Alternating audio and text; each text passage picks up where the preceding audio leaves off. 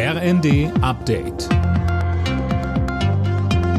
Stündlich neu. Auf den Punkt informiert. Ich bin Anna Löwer. Guten Abend. Im Fall der Anschläge auf die russischen Nord Stream Gaspipelines in der Ostsee führen die Spuren offenbar in die Ukraine. Deutsche und amerikanische Behörden vermuten, dass eine pro-ukrainische Gruppe dafür verantwortlich ist, berichten mehrere Medien. Vieles ist allerdings weiter unklar, wer den Anschlag im September angeordnet und finanziert hat und natürlich warum. Auch denkbar ist weiterhin eine Operation unter falscher Flagge, also dass es nur so aussehen soll, als würde eine pro-ukrainische Gruppe dahinter stecken. Die Gehälter von Frauen müssen schneller an die der Männer angeglichen werden. Darauf hat der Deutsche Gewerkschaftsbund zum Equal Pay Day hingewiesen. DGB-Chefin Fahimi sagte, wenn es in dem Tempo so weitergeht, dauert es noch 61 Jahre bis zur gleichen Bezahlung.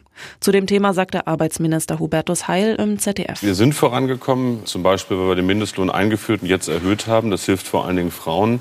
Wir haben auch eine Brückenteilzeit geschaffen, Stichwort Teilzeit, Vollzeit. Die Ampel hat sich mehr vorgenommen, damit wir schneller werden. Und da geht es vor allen Dingen darum, dass wir mehr Tarifbindung schaffen. Da, wo ein Tarifvertrag ist, sind in der Regel die Löhne besser.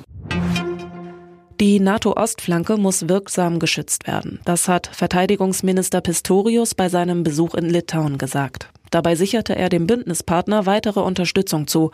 Seit Beginn des russischen Angriffskriegs fürchten vor allem die östlichen NATO-Länder um ihre Sicherheit.